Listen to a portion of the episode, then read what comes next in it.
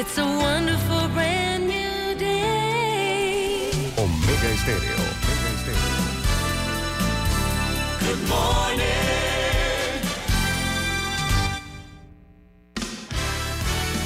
La mejor franja informativa matutina inicia a partir de este momento con un análisis completo del acontecer nacional e internacional.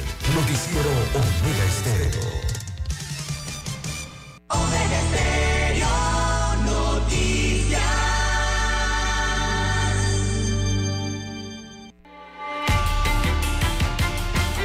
Continuación, los titulares, con los hechos que son noticias hoy.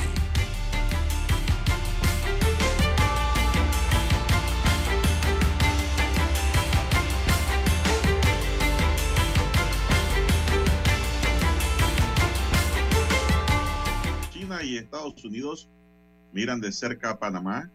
Por su posición geográfica, Panamá es una pequeña potencia por donde pasa el 6% del comercio global y una importante plataforma logística.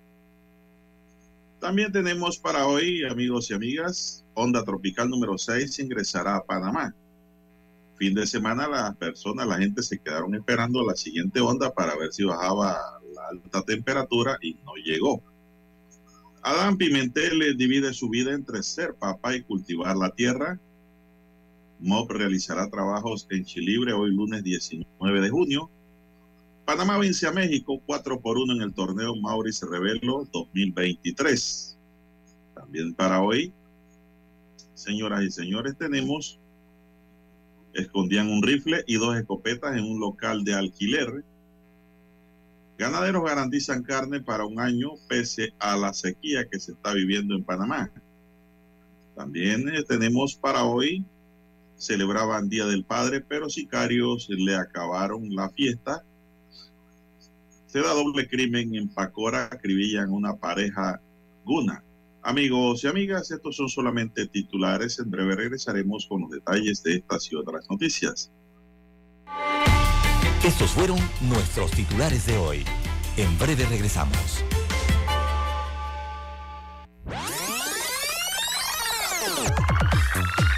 Omega Stereo tiene una nueva app. Descárgala en Play Store y App Store totalmente gratis. Escucha Omega Stereo las 24 horas donde estés con nuestra nueva app.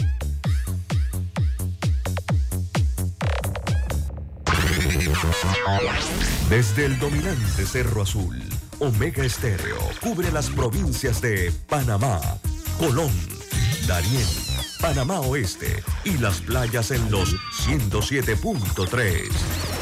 Continúa desde el majestuoso Cerro Canajagua en los 107.5, cubriendo todas las provincias centrales hasta el imponente volcán Barú en los 107.3 para las provincias de Chiriquí, Bocas del Toro y Veraguas. Omega Estéreo para todo Panamá.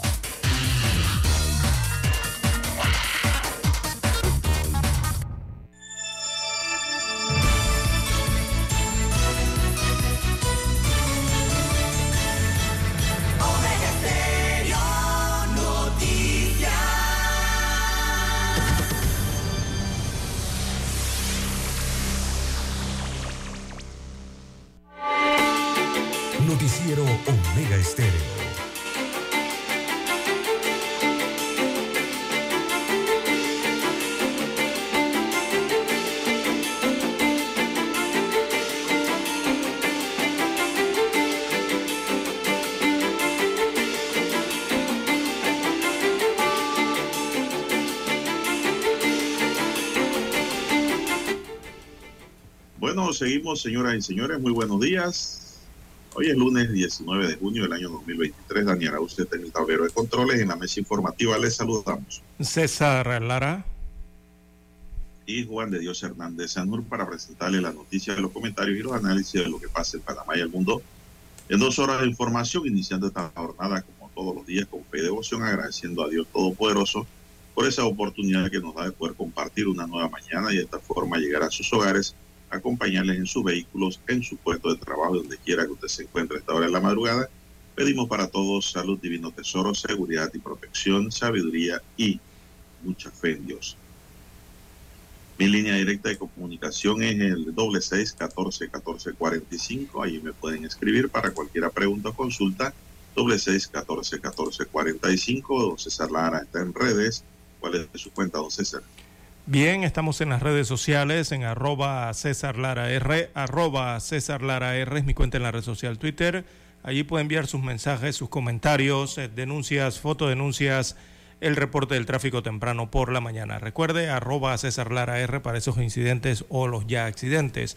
Buenos días, don Daniel, en la técnica, a usted, don Juan de Dios, en la unidad móvil 1, y también a los amigos oyentes eh, que nos sintonizan eh, a través eh, de eh, omegaestereo.com, la cobertura allí es a nivel mundial. Los que nos sintonizan en provincias, comarcas y área marítima, dos frecuencias cubren el territorio nacional. También estamos en la aplicación de Omega Stereo. Si usted no la tiene, bueno, puede descargarla a su dispositivo móvil, su celular, a través de su tienda Android o iOS. También buenos días a los amigos oyentes en el canal 856 de Tigo, televisión pagada por cable a nivel nacional. Y también los que ya nos sintonizan en Tuning Radio. ¿Cómo amanece para este inicio de semana, don Juan de Dios? Lunes entramos en la segunda quincena del mes de junio. Bueno, bien, gracias, don César. Aquí viendo las noticias y veo que el municipio de Chame, la provincia de Panamá Oeste, comenzará a aplicar un nuevo impuesto del 10% en el arrendamiento para fines comerciales y habitacionales, el cual abarca además al sector turístico, pasándose para ello en, le- en la Ley 6 de 8 de octubre de 1976. Para los concejales chameros, la aplicación de un gravamen en esta actividad se impone considerando que ambas actividades están generando ingresos económicos a los arrendatarios y subarrendatarios. Según el acuerdo de mayo de 2023, los dueños de plazas comerciales o comercios que mantengan locales en alquiler o arrendamiento, siempre y cuando estén ocupados, deberán pagar mensualmente un 10% del impuesto al municipio. El por ciento es alto, don César. El nuevo Sí, impuesto entró a regir entonces. el pasado 10, el pasado 13 y aplica pues para el distrito de Chame. Amigos y amigas, es la información que tenemos y ya esto fue publicado en Gaceta Oficial. Eh, para que todo se suspenda, alguien lo tiene que demandar, don César. Así es. De lo eh, contrario, lo empezarán a aplicar. Y así como lo ha hecho Chame, vendrán otros distritos imponiendo el mismo impuesto, don César. Porque no están cobrando. Me imagino que la mayoría. Esto incluye a eh, los establecimientos de alojamiento turísticos, eso es lo como los albergues, los apartahoteles, las cabañas, hostales, familiar, eh, hostal familiar, los hoteles, moteles y régimen turístico de propiedad horizontal. Además, los sitios de, de acampar y sitios de reconocidos por la autoridad de turismo cuando su prestación esté dirigida principalmente a turistas o visitantes. César. Vamos a ver qué acontece aquí porque los que invierten en este ramo tienen mucha ventaja con la ley de turismo, don César. Sí, pero es un impuesto. y ahora, Pero, don Juan de y Dios, ahora le sale el entonces. municipio diciendo que tienen que pagarle el 10%. Entonces, ¿cuál es la consecuencia, don César, si no pagan? Que hay una multa que va de 100 a 1000 dólares de no cumplirse con los requisitos de registro. Y se acumula. Cada vez ¿no? que le pidan el registro y usted no está al día, le ponen una multa, don César. Esa es la situación que hay. No, no he escuchado reacción todavía, no he visto demanda, no he visto nada en contra de este acuerdo municipal. Eh, o sea, sería entonces para fines comerciales y fines habitacionales, eh, le entiendo. Sería para los dos, plazas comerciales y también para eh, fines habitacionales, o sea, arrendamiento de viviendas o de propiedades horizontales, eh, apartamentos en este caso. Eh, Así es. El cual abarca entonces, o sea, además de la población general, abarca el sector turístico, ¿no? No es que si usted tiene, don César, una casa o un cuarto es un de área alquiler, turística, Chama es un área turística. sí, pero si usted tiene un cuarto de alquiler, don César, detrás de su casa y lo tiene alquilado, ellos pueden ir allá y decirle, eh, su papel es el pago de impuestos 10% aquí, porque es habitacional. Ujú, exacto. Entonces, Pero está como... toda gente, todo, todo el que alto, tenga ¿no? cuartos de alquiler va a tener que pagar ahora 10% también, don César, que antes no se pagaban. Pero el 10%... Por ahí vendrán otros municipios haciendo lo mismo. Exacto. Y, el, y está alto, 10% me parece, no sé. Totalmente. De cada, de cada 100 dólares, usted tiene que pagar 10 dólares. Si usted tiene un, un cuarto alquilado en 200, en 150 dólares, usted tiene que darle 15 balboas al municipio por mes también, entonces, Habría que buscar la ¿y qué tabla. va a hacer ¿no? la gente? Subir el arrendamiento. Exacto. Y Eso va a venir. Eso disminuye entonces el arrendamiento. La consecuencia es local habitacional, entonces. ¿Está clarito? Si usted tiene una casa de alquiler de varios cuartos, tendrá que pagar también ese 10% que antes no pagaba. Bien, este, hay que ver el, son las 5.44. Sí, hay que ver la tabla, ¿no? También me supongo que deben tener alguna tabla eh, que deben haber aprobado o, o- o lleva años oficial. o modificada, puede ser también, ¿no? La tasa oficial del impuesto sobre eh, los ingresos de alquiler, sean comerciales o sean habitacionales. Regularmente eso está en una 10%, tabla. Está en la Gaceta Oficial, 10%. Mm. No importa si es grande, chiquito, lo que usted quiera. Claro, entre más grande y más cobran, mejor para el municipio. Pero así está la cosa. Son las 5.44 minutos, Dani. Vamos a hacer la primera pausa para entrar en otra materia informativa. Para anunciarse en Omega Estéreo, marque el 269-2237. Con mucho gusto le brindaremos una atención profesional y personalizada. Su publicidad en Omega Estéreo. La escucharán de costa a costa y frontera a frontera. Contáctenos 269-2237. Gracias. La casa del teléfono es tu mejor opción. Te asesoramos y ofrecemos buena atención. Trabajando para ti. La casa del teléfono, ubicados en ya Brasil y vista hermosa. La casa del teléfono, líder de telecomunicaciones. La casa del teléfono, distribuidores de Panasonic. Ven a visitarnos. La casa del teléfono. 229-0465. lsdtcorp.com. Distribuidor autorizado Panasonic. Omega Stereo tiene una nueva app.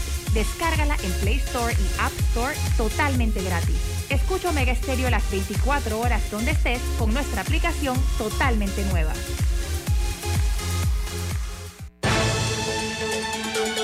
La información y el análisis en perspectiva. De lunes a viernes, de 7.30 a 8.30 de la mañana. Con Guillermo Antonio Adames, Rubén Darío Murgas y Camila Adames Arias. En perspectiva. Por los 107.3 de Omega Estéreo. Noticiero Omega Estéreo.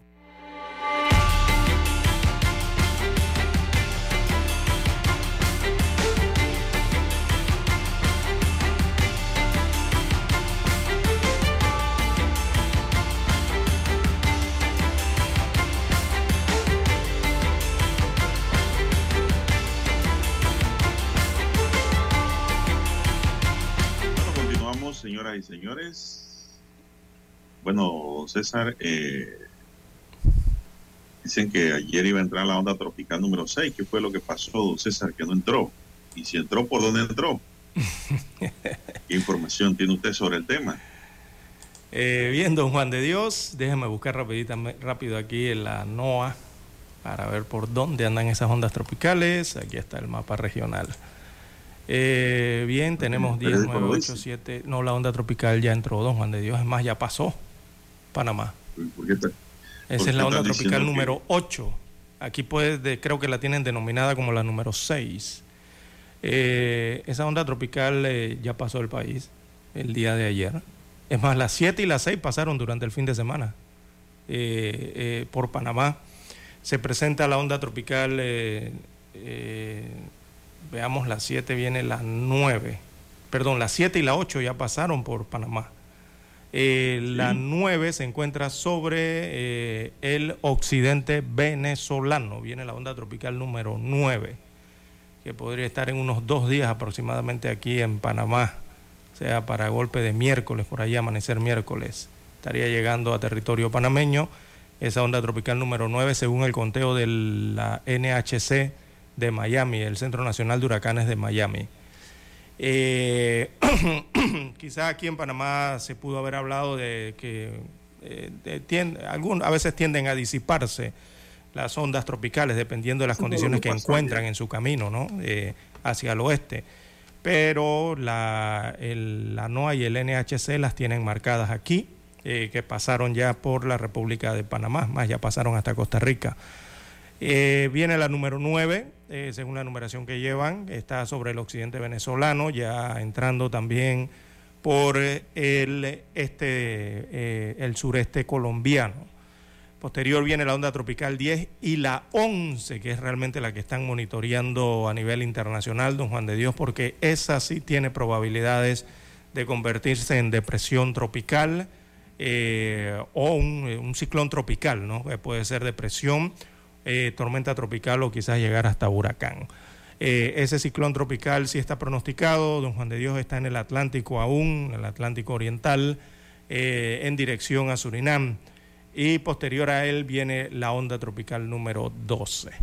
Así que así lo tienen, son los dos, tanto el 11 como el 12, esas dos ondas tropicales son las que están siendo estudiadas o monitoreadas. Una porque evidentemente se va a convertir en ciclón tropical, que es el número 11, la tropical número 11, y la onda tropical número 12, que también tiene expectativas, aunque un porcentaje muy bajo, 20%, de llegar a ser eh, un ciclón tropical.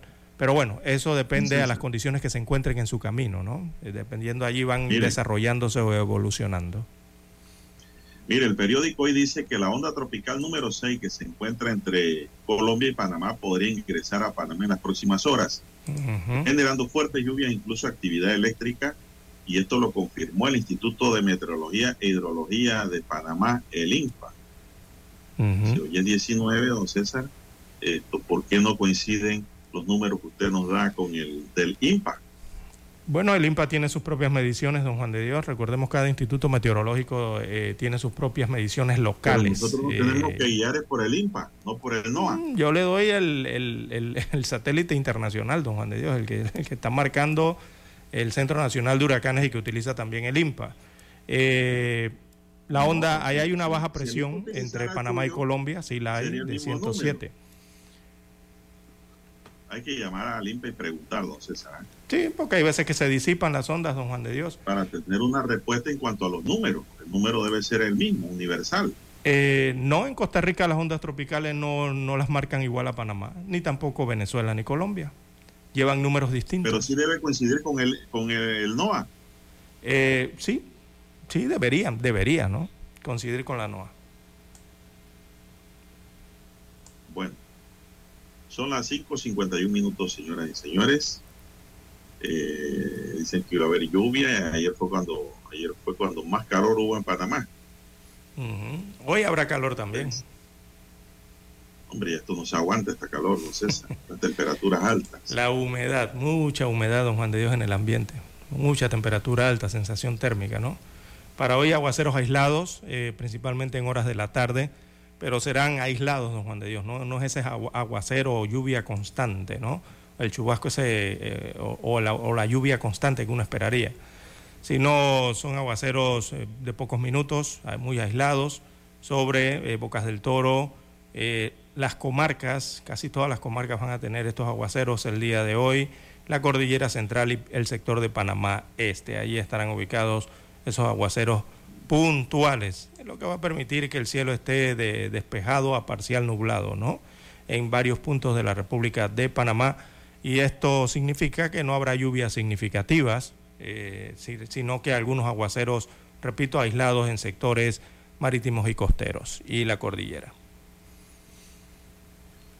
Bueno, César, eh, son las 5.53, un total de cinco parking o fiestas clandestinas fueron suspendidas en horas de la madrugada de este domingo por unidades de la Policía Nacional en diferentes puntos de San Miguelito. Se informó el subcomisionado Eduardo Arosemena, jefe de la zona policial de San Miguelito, para recibir denuncias de los residentes de los sectores afectados molestos por estos festejos sin permiso que atentan contra la sana convivencia. Se destacó esto al lugar varias unidades para ponerle fin a estas fiestas clandestinas. Detalló que entre los lugares donde se desactivaron esta, estos parking, llamados así, están Don Bosco, La Providencia, Altos de la Torre, El Valle, La Boca del Lobo, donde la gente estaba bailando, ingiriendo bebidas alcohólicas previo a la celebración del Día del Padre. Eh, se especificó que el evento ilegal que se realizaba en Altos de la Torre se contabilizaron 35 personas dentro de una sola residencia, por lo cual llamó la atención, por lo cual se le llamó la atención al propietario de la casa. Este tipo de eventos son disueltos porque en varias ocasiones se han dado casos que estos terminan con heridos o víctimas fatales y no tenían ningún tipo de permiso por parte del juez de paz. Entonces, sí, en los parques. Sí, pararon esta fiesta. Una fotografía aquí donde muestra un grupo de personas grandes, don César, en un patio pequeño, ahí apretujados en el parque. Ese nombre quedó desde la pandemia. ¿eh? Se quedó Yo el no nombre sé, de César, parque. si aquí los dueños de las casas son multados. El problema no es ese, el problema es que cuando hacen el parking en un patio o en una vereda, una calle, don César, donde nadie responde por nada, Cierran hasta la eso calle. que se ve. Sí, no. ponen un carro con un equipo de sonido alto volumen y hacen un parking. Y listo. No hay responsable de esa actividad. Además, creo que esas actividades están controladas y se tienen que acabar bien temprano. Por eso es que no van a sacar los permisos, e inclusive hay gente que no sabe que las fiestas deben tener un permiso. Hay que pagar un impuesto por esa fiesta. Y la gente piensa que eso es como en los años 70, en donde usted hacía su fiesta y no había problema. Ya no estamos en los años 70 ni ni 80. Estamos en el 2023. Cada vez el tiempo y los cambios se van poniendo más calientes en Panamá. Van perdiendo valores, hay más violencia. Ya han cambiado el tipo de arma. Ya no se usa cuchillo ni nada para esas cosas, para pelear. Ahora se usa arma de fuego. Todo eso va aumentando los peligros. Sí, Así que- evidentemente, ¿no? El- el- el- la problemática con el parking de Don Juan de Dios ha sido esa, eh, las características de los que tienen este tipo de fiestas, eh, digamos, eh, comunitarias, en áreas públicas, incluso hasta en áreas de servidumbre, áreas públicas sin permiso, ¿no? Y eso se ha intensificado a través de los años en la pandemia, eh, se, le, se le ha quedado ese nombre de parking, pero no ha desaparecido, don Juan de Dios. Y el problema es que en estos parking o, o fiestas eh, comunitarias eh, llegan los actos de violencia, eh, vienen los heridos de bala, las riñas, las balaceras, sacan armas, como usted bien señala, don Juan de Dios. Y evidentemente todos ese, ese, esos equipos de armas, ¿verdad? Eh, combinados con el consumo del alcohol y el consumo de drogas de las personas que la utilizan o las portan, entonces son esos los factores que, que inciden en estos sucesos que vemos cada 24 horas. E- e- Esta violencia eh, armada que se da en, los diferentes, en las diferentes provincias del país. Es que la combinación es mala, don Juan de Dios. Alcohol, droga. Y a eso eh, le combinas armas blancas o armas de fuego. Eh, allí vienen las desgracias, don Juan de Dios. Y, allí es donde llegan precisamente los enemigos de otras personas a, a esos lugares. ¿Y por qué? Porque son lugares abiertos, don Juan de Dios. Cierran una calle, en un área pública, en una acera, en una servidumbre pública de acceso y vienen entonces estos, estas fatalidades ¿no? que nadie quiere eh, en el país. Pero bueno, eso hay que llamarlo al control, primero por las autoridades de seguridad y las autoridades locales, las autoridades municipales. No quiero decir con esto que el festejar algo eh, sea algo anormal, no, los panameños pueden festejar lo que quieran, don Juan de Dios, pero deben festejarlo cumpliendo con las normativas, don Juan de Dios. Eso es lo que hay que hacer. Eso de estar cerrando calles porque yo quiero hacer una fiesta. Eh, no, no, eso no. Eh, eso tiene su forma, no su protocolo. Así que eh, algunos incluso hacen esto hasta porque les sale más barato, don Juan de Dios, hacer un parking, incluso hasta cobrar para entrar al parking, don Juan de Dios, porque les sale más barato el no tener que pagar un local para hacer una fiesta o para autofinanciar su fiesta. hasta esto llegan, ¿no? Imagínese usted, hasta tarima han colocado, la policía se ha encontrado hasta tarimas eh, en, calles de, residencias, de residenciales, don Juan de Dios, eh, en este tipo de actividades sociales eh, comunitarias y nada de eso tiene permiso para ser utilizado. Bien, las 5.59, 5.59 minutos de la mañana en todo el territorio nacional. Hacemos la pausa y retornamos.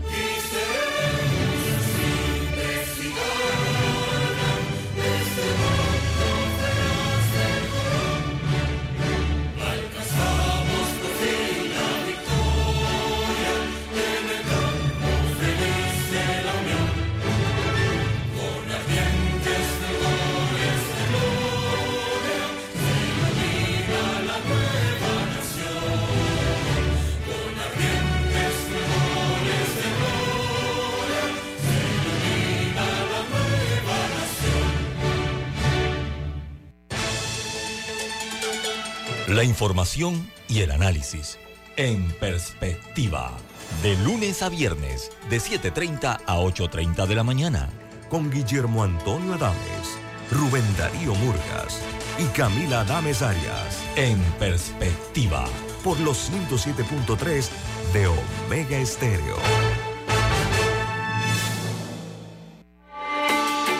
Noticiero Omega Estéreo.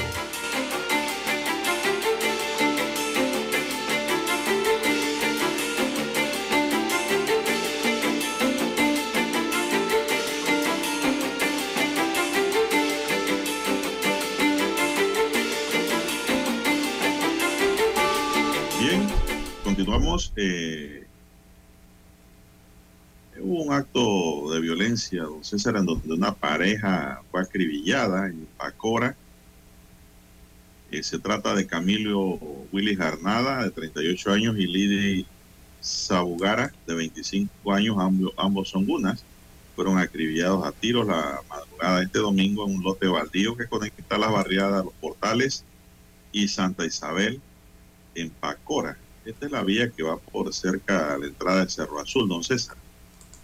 Sí. Cuatro sujetos que vestían ropas oscuras y viajaban en un auto picanto color gris serían los homicidas, según versiones de testigos. Las ahora víctimas residían en la misma vivienda en el sector de los portales. El subcomisionado Celestino Frías, ejecutivo de la zona de policía de Pacora, dijo que varios sujetos se metieron por un herbazal cercano y luego se escucharon varias detonaciones. Cuando la policía llegó al lugar, encontró a las dos víctimas, don César. Esto ocurrió al amanecer domingo. Aquí mismo, cerquita, eso no está muy lejos. ¿ah? Antes uno pensaba que cuando hablaba de Pacora, hablaba del río Pacora lejos allá. No, no, esto acá es por la parte de atrás, por el área de Santa Isabel y los portales. Si- bueno, lamentable el hecho. Esta es una barriada donde ocurrió esto. ¿Cuáles serían las causas? Le tocará pues al Ministerio Público y a la policía investigar y encontrar el móvil de este doble homicidio. Homicidio y femicidio. Así es. Bien, don Juan de Dios, las 6.5, 6.5 minutos de la mañana en todo el territorio nacional. Bueno, y van a cambiar los calados, o el calado más bien, eh, máximo permitido para el canal de Panamá. Habrán cambios, don Juan de Dios. Recordemos que en las últimas semanas eh, eh, hubo, en la autoridad del canal de Panamá, ante la falta de lluvias, eh, estuvo obligada a ajustar el calado de la vía interoceánica, restringirlo, ¿no? Para, esta, para este periodo del año. Bueno, ahora van a haber modificaciones, van a haber modificaciones a ello, así que la autoridad del Canal de Panamá anuncia que el calado máximo autorizado de 13.41 metros, o sea, 44 pies, eh, en las esclusas Neo Panamax regirá a partir de hoy 19 eh, de junio. En tanto, el calado máximo autorizado de 13.56 metros, es decir, 44.5 pies, se mantuvo vigente solo hasta el día de ayer. Así que eh, están anunciando estos nuevos calados. Además, la autoridad del Canal de Panamá indicó que el calado máximo autorizado de 13.26 metros, o sea, 43.5 pies, en las esclusas Neo Panamax comenzará a regir a partir del próximo 25 de junio. En tanto, los calados máximos autorizados para las esclusas Panamax eh, serán de 11.89 metros, 39 pies, y 11.73 metros, que equivale a 38.5 pies. Esto a partir del 19 de julio. Están dando las fechas de eh, las modificaciones para los calados. Así que la autoridad del Canal de Panamá indica que continuará monitoreando el nivel de los lagos Gatún y anunciará futuros ajustes de calado de manera oportuna. Eh, recordemos que las restricciones se deben a la falta de lluvias eh, que mantienen en bajo eh, o bajo los niveles de los lagos que abastecen del agua para transitar a través del canal de Panamá. Así que hay cambios en los calados, don Juan de Dios, para los siguientes días, dependiendo de la esclusa, si es la esclusa Panamax, o sea, la esclusa viejas, o si son las nuevas esclusas Neo Panamax, eh, el canal ampliado en este caso. Bien, las 6.7, 6.7 minutos de la mañana en todo el territorio nacional. Quiere decir que las últimas lluvias, don Juan de Dios, no han sido suficientes eh, para llenar los lagos. Sí ha caído cierta cantidad de lluvia, pero no en la cantidad constante y la cantidad de días seguidos para poder llenar eh, o abastecer esos enormes eh, lagos, sobre todo este enorme lago Gatún. Así que continúan entonces eh, monitoreando el calado para los buque- buques que atraviesan la vía interoceánica. Seis, ocho minutos. Bueno, César, eh, ayer hubo eh, ayer hubo lu- luto en México. porque México jamás pensó que Panamá le podría ganar y menos cuatro goles a uno. Ah, oiga, en, sí. en el torneo Maurice Revelo 2023. Los goles panameños fueron anotados por Bernal, Lenis, Orelain y Philip. Estos jugadores fueron dirigidos por Jorge Deli Valdés. La selección de Panamá, Sub-23, ganó 4 a 1 a su similar de México en este torneo, el cual se celebra en la ciudad de Toulon, Francia. Exacto. Sí. Esto es histórico, señoras y señores. Es la primera vez en la historia de este evento que se realizó ayer, 18 de junio, que la selección panameña ganó el campeonato. En su anterior participación ocupó el lugar número 7. Ahora Panamá pues vence a México. Así es. Ricardo Philip, hijo, fue el encargado de anotar el primer gol panameño al minuto 41. Luego llegó el jefe de, de José Eduardo Bernal eh, en el minuto 50. El tercer gol fue anotado por Kaiser Lenis al minuto 59 y el cuarto gol estuvo a cargo de Ángel Orelien a los 75.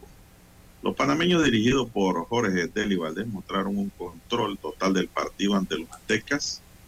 La prensa especializada destacó el desempeño de los panameños en la cancha y hablan de la debacle de los juveniles mexicanos quienes no pudieron demostrar en la cancha su fortaleza y maestría en fútbol, don César. Uh -huh. Panamá en su segunda participación de este torneo se clasificó a la final al vencer a Australia en un partido en donde el calor molestó a ambos equipos.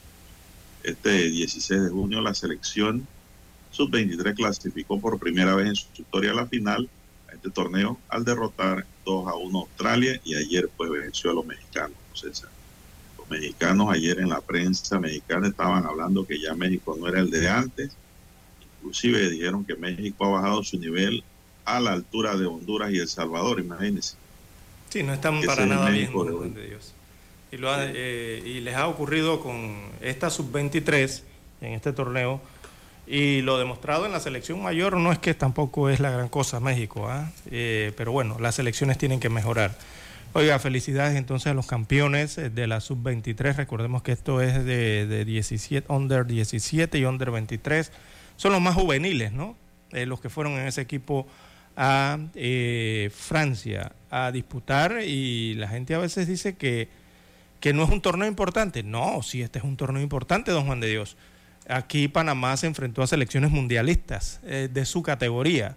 Estamos hablando de que se enfrentó a Costa eh, en este torneo juega Costa Rica, juega Japón, juega Francia, juega Australia, juega propio México, eh, Marruecos, Costa de Marfil, de allá de también Arabia Saudita, Qatar, o sea, son selecciones que constantemente están en los mundiales juveniles, don Juan de Dios. Así que eh, este es un ranking importante, ¿no? Y un campeonato importante eh, que ha logrado la sub-23 eh, panameña en este torneo, en este torneo Mauricio Revelo 2023. Y creo que todo Panamá vio ya los goles, las repeticiones, ¿verdad? de esos eh, goles, muchos hasta de ensueño, don Juan de Dios. Usted vio ese segundo gol, el tercero y el cuarto, el tercero y el cuarto sobre todo. ¿ah?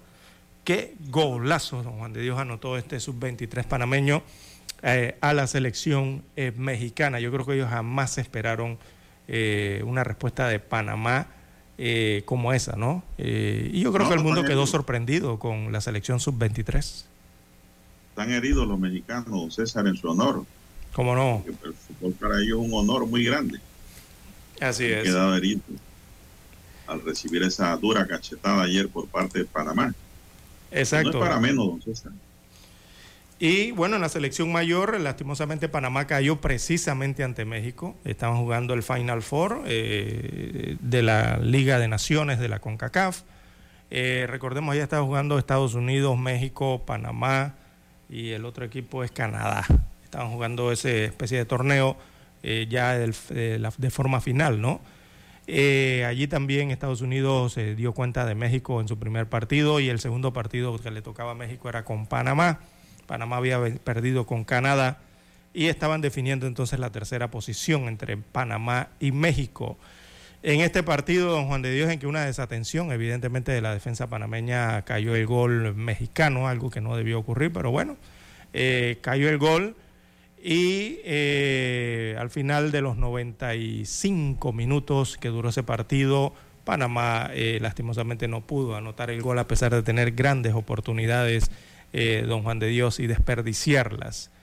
Eh, bueno, se habría que evaluar a Panamá allí por, por secciones del partido y de posición en la cancha. Algunos no jugaron tan mal el centro no estuvo tan mal, el centro de la cancha no estuvo tan mal, pero las defensas de Don Juan de Dios y sobre todo, sobre todo, la delantera panameña. Eh, no está bien Panamá en ese sentido. Eh, Panamá es un equipo que genera oportunidades por lapsos, eh, provoca que el contrario se eche para atrás. Ayer echó a México para atrás y por varios lapsos del partido. Y Panamá se mete en el área y genera oportunidades de gol. Pero eh, también ha tenido en estos últimos encuentros que hemos visto muchos descuidos en la defensa y sobre todo muchas falencias en la delantera, don Juan de Dios, del equipo. Está más que claro, ¿no? Eh, que no tenemos delanteros efectivos. Eso está más que claro en la selección de Panamá. Eh, tienen que mejorar en ese sentido o hacer una modificación en ese sentido, don Juan de Dios, porque de qué vale tener las oportunidades si no las metes. Y el detalle es que las oportunidades las tuvieron ayer y no las metieron. Entonces los delanteros deben trabajar y mucho en la definición, en tirar más al arco, eh, cuando las oportunidades se presentan, eh, o sea, demostrar el control de la bola, ¿no? Eh, tener sangre fría, golear con certeza, tirar al arco y golear con certeza, no titubear. Y sobre todo no pensar en ese pase o en ese toquecito extra que siempre hacen, don Juan de Dios y pierden la jugada, pierden en eso la oportunidad. Así que ayer, por lo menos Quintero, vi cómo se perdió dos allí, facilito, no solito. Eh, e imagínense entonces. Sería bueno que el técnico de la mayor eh, y el técnico de la sub-23 se reunieran, don Juan de Dios, porque usted se imaginaría tener una mayor con unos delanteros eh, que hicieron esos golazos como lo hicieron los delanteros de la sub-23 en Francia. Son wow. valores. tendríamos, tendríamos una buena delantera, ¿no? Qué definiciones. Clase sí, de golazos. tienen que ser mirados en las eliminatorias que vienen, don César. Sí, y sobre todo antes de ir a la pausa que nos las pide Daniel, sobre todo eh, ver el tema de las estaturas, don Juan de Dios. Noté que esas sub-23 son muchachos espigados, o sea, son, son pelados eh, altos. Eh, no encuentran jugador medio o bajo allí, no. La mayoría son espigados. Y eso es importante también en el fútbol, sobre todo para el, fútbol aéreo, ¿no? El biotipo del futbolista panameño ha ido cambiando, don César. Sí, son más altos. Es lo que noté de esa selección de que jugó en Francia. Y eso es importante en un equipo también, la altura. Bien, hay que hacer la pausa y retornamos.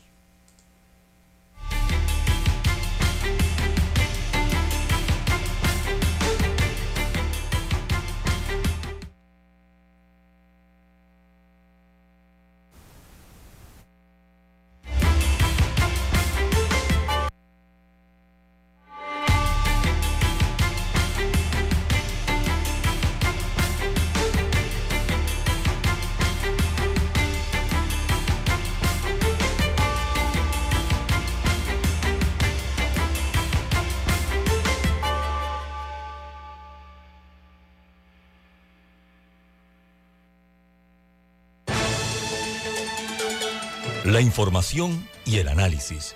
En perspectiva, de lunes a viernes, de 7.30 a 8.30 de la mañana, con Guillermo Antonio Adames, Rubén Darío Murgas y Camila Adames Arias. En perspectiva, por los 107.3 de Omega Estéreo.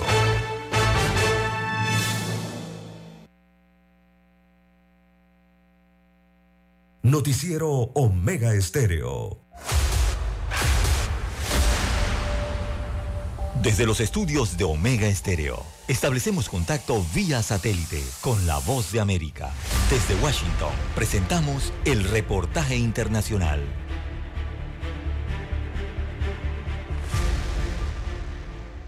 Se me hace difícil. Con la voz quebrada, Pura Ortiz relata su odisea para conseguir alimentos. Si yo lo hubiese sabido, yo no hubiese venido. No. Sí, porque la fe de Dios y la confianza de mi Señor me hizo llegar hasta aquí. Porque yo soy, yo soy una mujer de fe, yo creo en mi Dios. Migrante desde hace cinco meses y viviendo temporalmente en la casa de su hermana.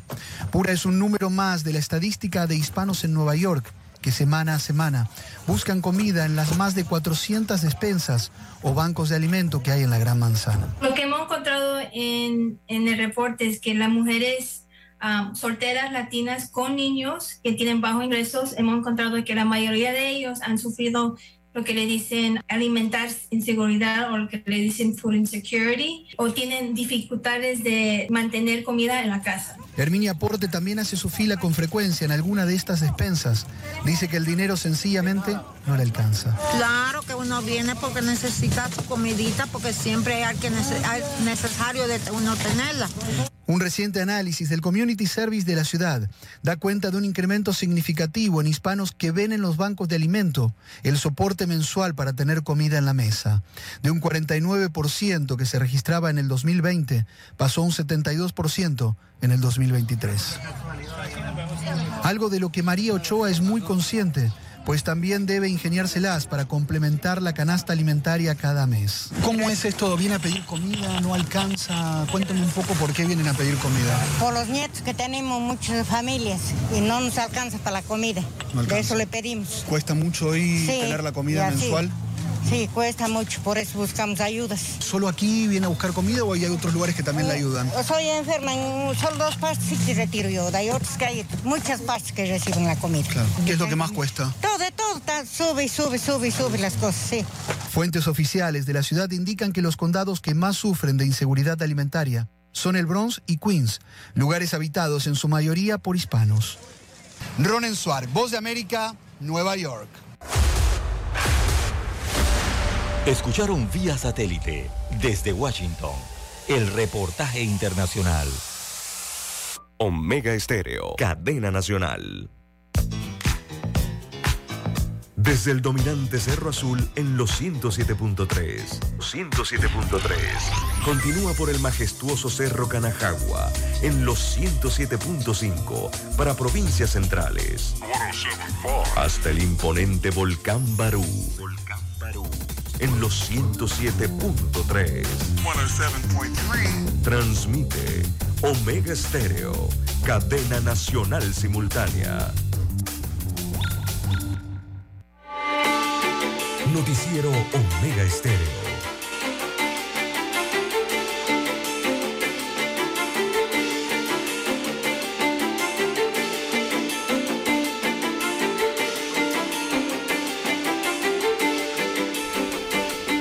Son las 6, 21 minutos. Buenos días, Panamá. Están en sintonía de Omega Estéreo, cadena nacional.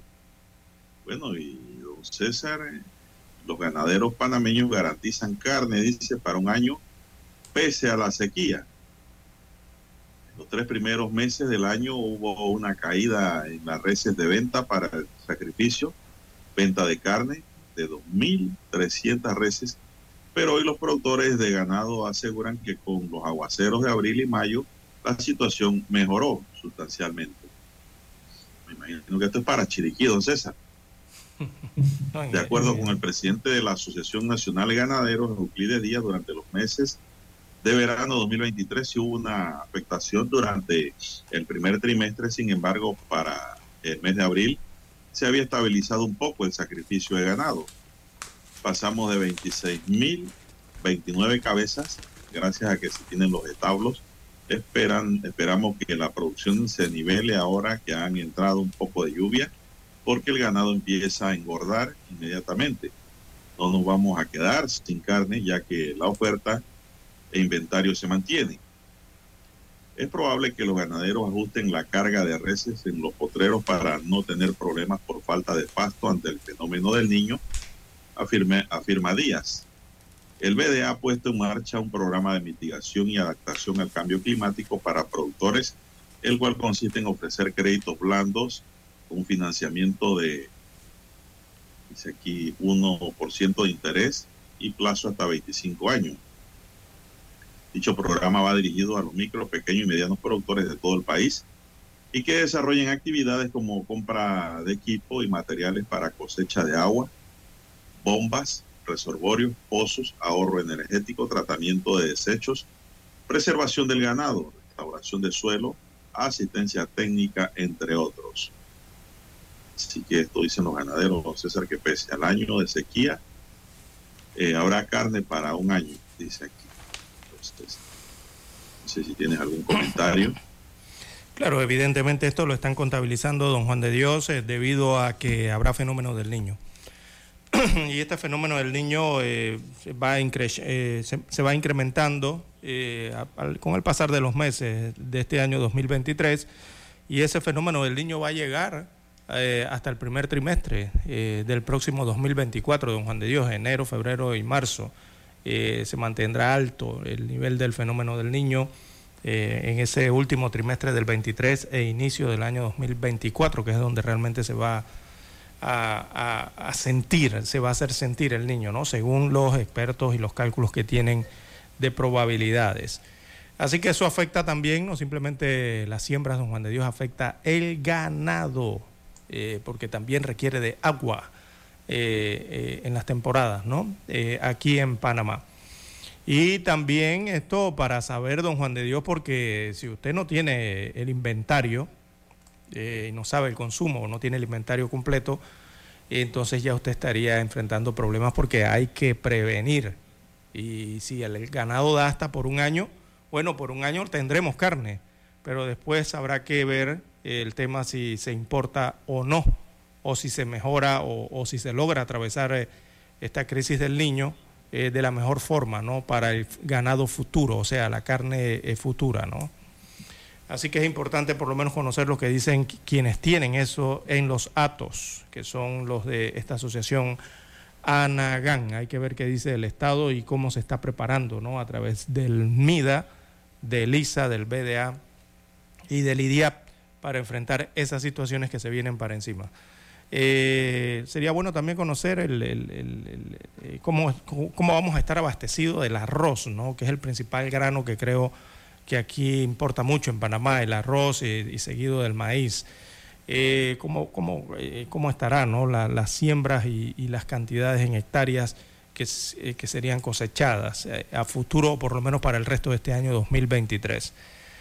para tener conocimiento, ¿no? Porque aquí también la otra problemática es que de un tiempo para acá se importa mucho arroz, a pesar de que hay arroz en, el país, se importa, eh, ya sabemos que hay que cumplir con la Organización Mundial de Comercio, algunas cuotas, pero regularmente se importa más de esa cuota. Y llama demasiado la atención desde hace años que precisamente los que importan, don Juan de Dios, son los molineros y, los, y las asociaciones de agricultores quienes son los que deberían estar sembrando, don Juan de Dios. Pero bueno, son situaciones que permite la ley y lo hacen de esa forma. Bien, las 6.26, 6.26 minutos de la mañana en todo el territorio nacional. ¿Qué más tenemos? Bueno, tenemos otra información interesante. Y es que, don César, eh, se acaba una huelga. No peligran, dice las pintas. Terminó la huelga en la cervecería, dice un titular interesante. la huelga del Sindicato de Trabajadores de la Industria Cervecera de Panamá llegó a su fin tras llegar a un acuerdo con la Cervecería Nacional. En este acuerdo se reactivaron las operaciones de la empresa cervecera a nivel nacional. La cervecería informó que gracias al acuerdo entre las partes que se logró en un corto periodo de tiempo, el servicio a los clientes no se ha visto afectado y las operaciones continúan desarrollándose con total normalidad. La huelga ha quedado sin efecto para beneficio de nuestros más de 1.400 colaboradores y todos nuestros clientes que tienen garantizada la continuidad de todas nuestras operaciones de producción, logística y venta, puntualizó la empresa. En total se acordaron ocho puntos del pliego presentados por el sindicato y con esto termina la huelga que empezó el pasado viernes, don César. No pasó del domingo. Así que pues, hubo una solución, un entendimiento, hubo acuerdos, eso es bueno. Entonces, por el bien del país y de todos, que hayan acuerdos siempre. Son las 6:28 minutos. Vamos a hacer una pausa para escuchar el periódico. Noticiero Omega Estéreo. Para anunciarse en Omega Estéreo, marque el 269-2237. Con mucho gusto le brindaremos una atención profesional y personalizada. Su publicidad en Omega Estéreo. La escucharán de costa a costa y frontera a frontera. Contáctenos 269-2237. Gracias. La información y el análisis en perspectiva. De lunes a viernes, de 7.30 a 8.30 de la mañana. Con Guillermo Antonio Adames, Rubén Darío Murgas y Camila Adames Arias. En perspectiva. Por los 107.3 de Omega Estéreo.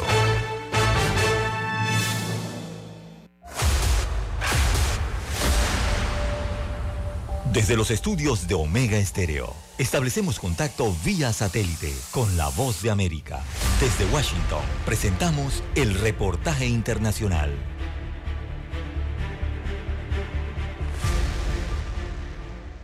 El 10% de los niños en el mundo, unos 160 millones de menores, trabajan en lugar de ir a la escuela, según reveló la Organización Internacional del Trabajo, la OIT, mientras la Organización de las Naciones Unidas para la Agricultura y la Alimentación señaló que la agricultura representa el 70% del trabajo infantil a nivel mundial. Gilbert Hombo, director general de la OIT, aseguró que por primera vez en dos décadas este problema está en aumento.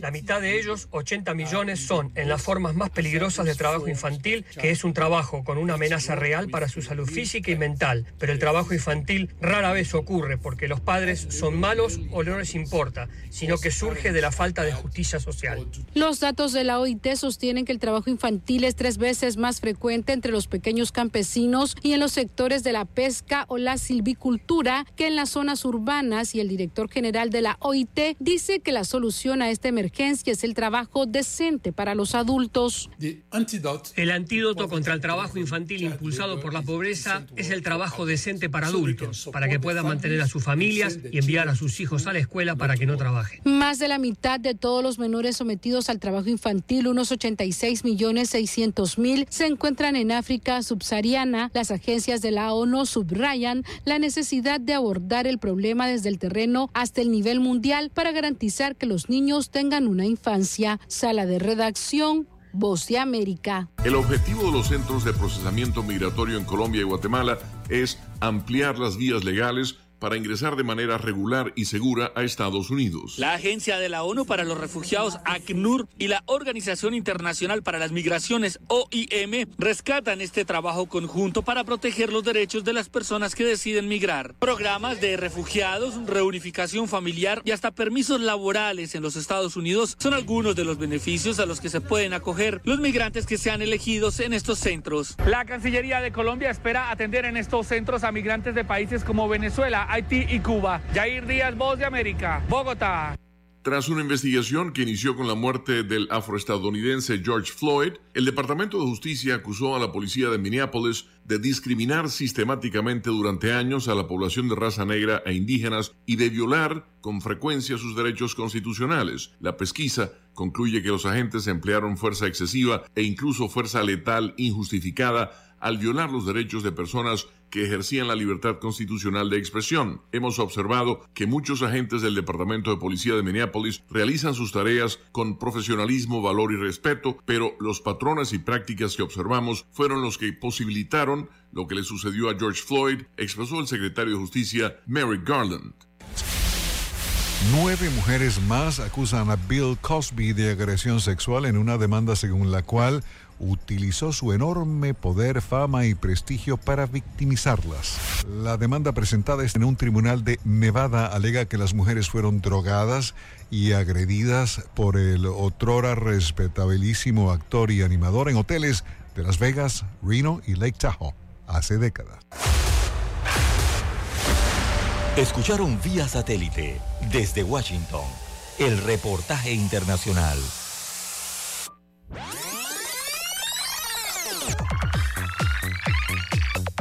Omega Stereo tiene una nueva app. Descárgala en Play Store y App Store totalmente gratis. Escucha Omega Stereo las 24 horas donde estés con nuestra aplicación 100% renovada. Noticiero Omega Estéreo. Las noticias impresas en tinta sobre papel. Con ustedes. Escuchando el periódico. Los titulares de las primeras planas de los diarios estándares de circulación en Panamá.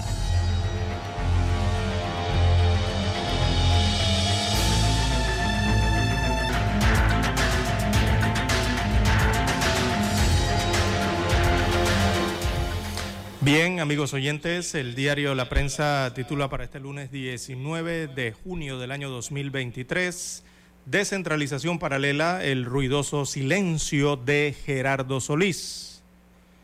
Bueno, el que está en el gobierno es el PRD, dijo Vinicio, Benicio Robinson cuando le preguntaron sobre los millones desviados a juntas comunales del PRD. En medio del escándalo, el contralor Gerardo Solís sigue en silencio.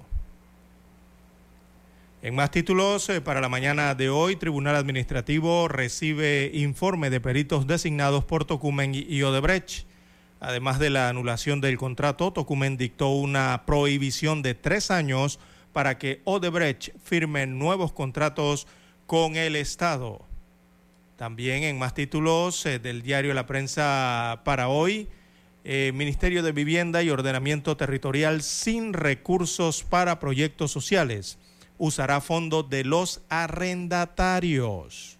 Así que el dinero será destinado para los proyectos sociales de vivienda como Techos de Esperanza, Plan Progreso, Recuperando mi Barrio, entre otros.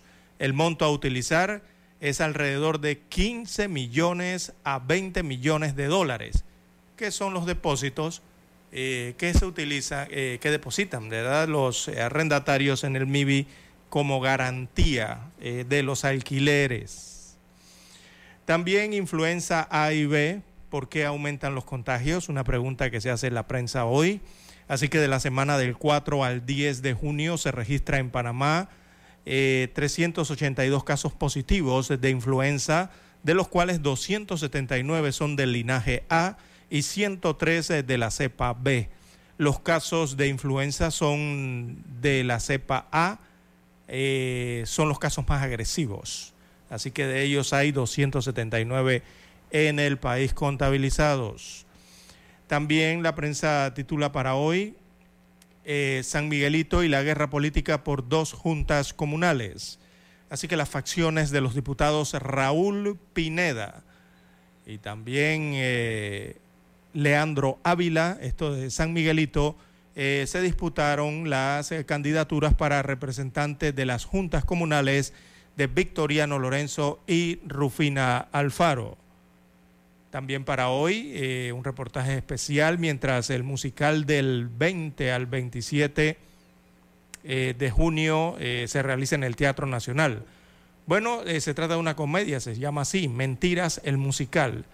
Eh, está dirigida por Aarón Cebede con coreografías de Marilyn Barahona, voces de José Pepe Casís y una orquesta en vivo dirigida por Eduardo Charri. En otros títulos eh, de la prensa para la mañana de hoy, Carrizo comenzará a tender puentes esta semana para intentar unir al Partido Revolucionario Democrático. Esto tras el triunfo en las primarias, el ahora candidato del PRD, candidato presidencial José Gabriel Carrizo, comenzó esta semana una serie de reuniones en busca de la unidad de esa organización. También para hoy tenemos, eh, soy la primera mujer comandante del Comando Sur. Eso es genial, pero no seré la última, dice Laura Richardson. Así que hay un reportaje exclusivo eh, de la primera general del Comando Sur del Ejército de los Estados Unidos de América, que sostuvo una conversación con el diario La Prensa en la que tocó temas sensitivos como las migraciones y el tráfico ilícito a través eh, de Darién. También eh, para hoy la prensa titula eh, Selección Mayor de Panamá cae 0-1 ante México en la Liga de Naciones de la CONCACAF. Así que la Selección Mayor de Panamá no pudo superar a su similar de México la tarde de este domingo 18 de junio en el eh, Alligand eh, Stadium en un duelo por el tercer lugar de la final de la Final eh, Four. Y bueno, ya conocemos también el resultado histórico. Panamá vence 4 a 1 a la selección de México, eh, la selección sub-23, y triunfa en el torneo Maurice Revelo 2023. Así que campeón de este torneo eh, celebrado allá en Europa. Lo ganó la selección mayor de Panamá. Bien, son los títulos para hoy del diario La Prensa. Pasamos ahora a revisar eh, los títulos que hay en portada de la Estrella de Panamá.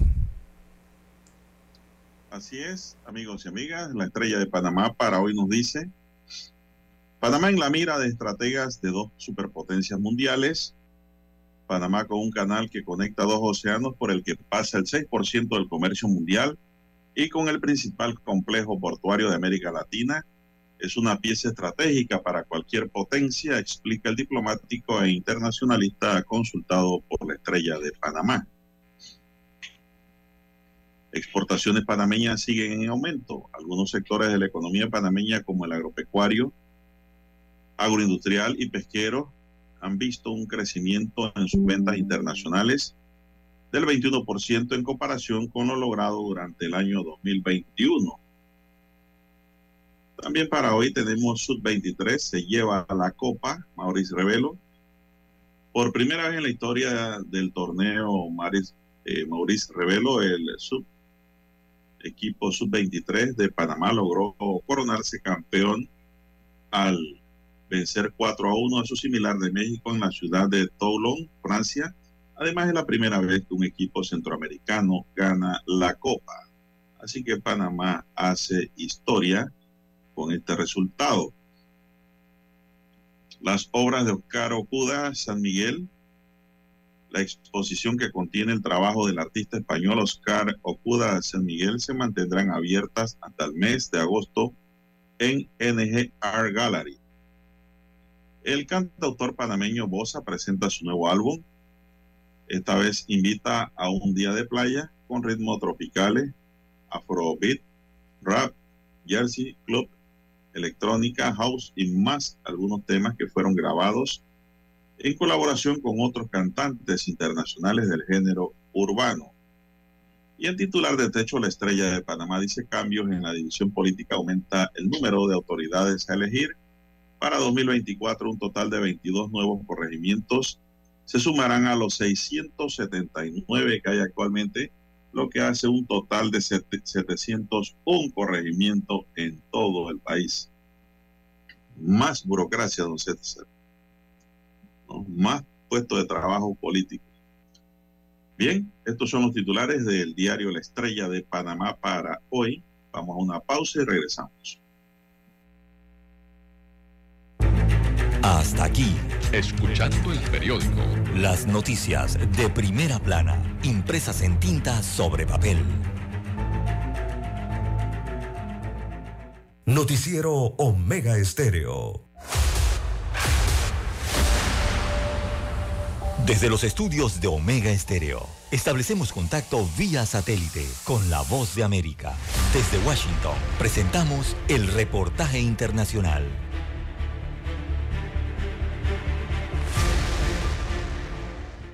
Su popularidad era indiscutida. Los ricos y famosos lo convirtieron en un símbolo de lujo y riqueza entre los 80 y 90, desde celebridades, deportistas, hasta políticos y millonarios. Pero la década de los 2000 trajo cambios a la industria y su popularidad se fue desvaneciendo, como explica este ejecutivo de una compañía internacional de renta de vehículos de lujo. Había cierto prestigio en la idea de estar en la parte trasera de una limusina. Con los años las cosas cambiaron. Se convirtió en algo que, si bien no fue menospreciado, sí fue mal visto en muchos sentidos. Relata que dos décadas atrás su flota contaba con más de 30 limusinas. Hoy solo tiene dos. Para algunos, el contexto económico tuvo mucho que ver con este declive. Señalan que la crisis financiera de 2008 fue un punto de inflexión para el mercado. Le dábamos a la gente una categorización gratuita a una limusina y de repente nos decían que no podíamos enviar limusinas, que preferían cinco sedanes en lugar de una limusina larga solo porque estaba enviando un mensaje totalmente equivocado. Otro factor que explica este declive radica en que la nueva generación de millonarios ha optado por lo que los expertos denominan como el lujo silencioso en contraste con la demostración de poder y estatus a través de la opulencia propia de décadas pasadas. A finales de los 80, mostrar tu riqueza era algo que hacías. Tenías una pluma Montblanc, un reloj Rolex y un traje de 5 mil dólares. Y por supuesto, te estás bajando de una limusina. Ese era el estilo de vida que intentabas promover. Hoy día, las limusinas fueron reemplazadas por los vehículos utilitarios deportivos o todoterreno mientras que para los viajes de negocios y las fiestas se suele optar por minibuses o minivanes. La mayoría de las veces es un automóvil con chofer. Todos quieren estar en un vehículo utilitario deportivo versus una limusina. Muchos de nuestros invitados solo quieren ser transportados detrás de escena. Aunque pasadas de moda, las limusinas mantienen su hegemonía en acontecimientos de Estado, alguna que otra alfombra roja y en procesiones fúnebres. Catherine Rivera, Voz de América. Escucharon vía satélite desde Washington el reportaje internacional. Noticiero Omega Estéreo. Es momento de adentrarnos al mar de la información. Este es el resultado de nuestra navegación por las noticias internacionales más importantes en este momento.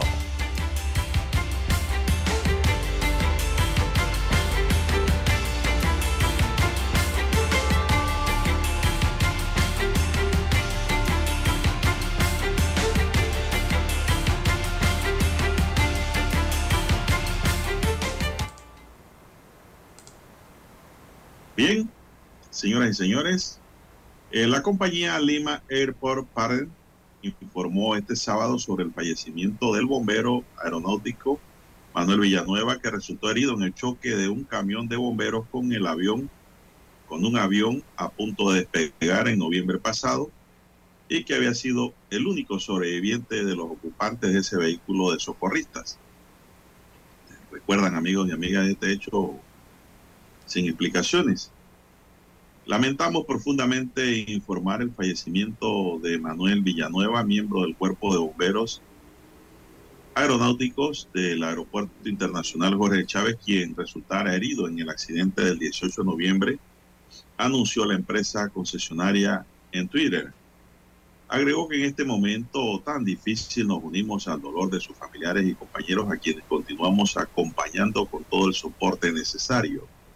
De la misma forma, la cuarta comandancia departamental en Lima Centro expresó a través de un mensaje que sus condolencias por el fallecimiento del subteniente del cuerpo de bomberos correspondiente a la compañía Chosica número 32.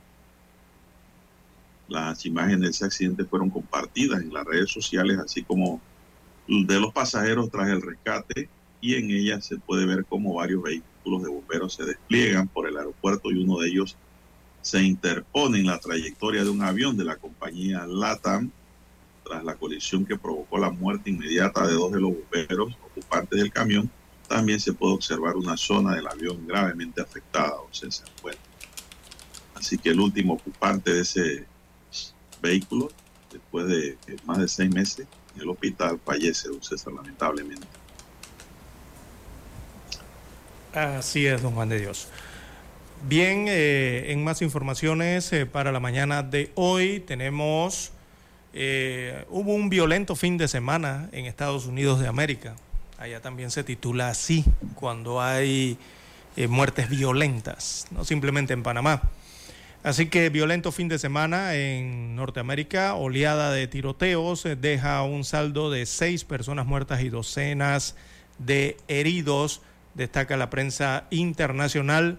Illinois, Washington, California, Missouri, Maryland y Pensilvania fueron los estados de los Estados Unidos de América afectados por los ataques armados. En Pensilvania, eh, un policía fue una de las víctimas eh, fatales en estos tiroteos, eh, en el que resultaron decenas de personas más heridas durante la oleada de violencia y tiroteos en esta nación americana. California, también San Luis y Baltimore ocurrieron también en las últimas horas un incremento en los asesinatos y demás incidentes violentos durante los últimos años. Esto también ha ocurrido durante la pandemia de la COVID-19.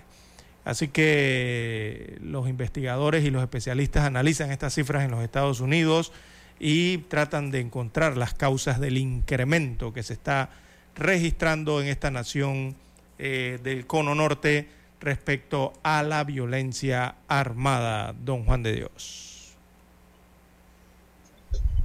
Bueno, don César, hay una noticia interesante aquí y es que el debate sobre el impacto de las nuevas tecnologías entre los más pequeños, es decir, los niños, ha llevado a la localidad irlandesa. Bien, las 6:49 minutos eh, de la mañana en todo el territorio eh, nacional. En más informaciones eh, para la mañana de hoy, también tenemos, don Juan de Dios, amigos oyentes, bueno, se formó un ciclón templado.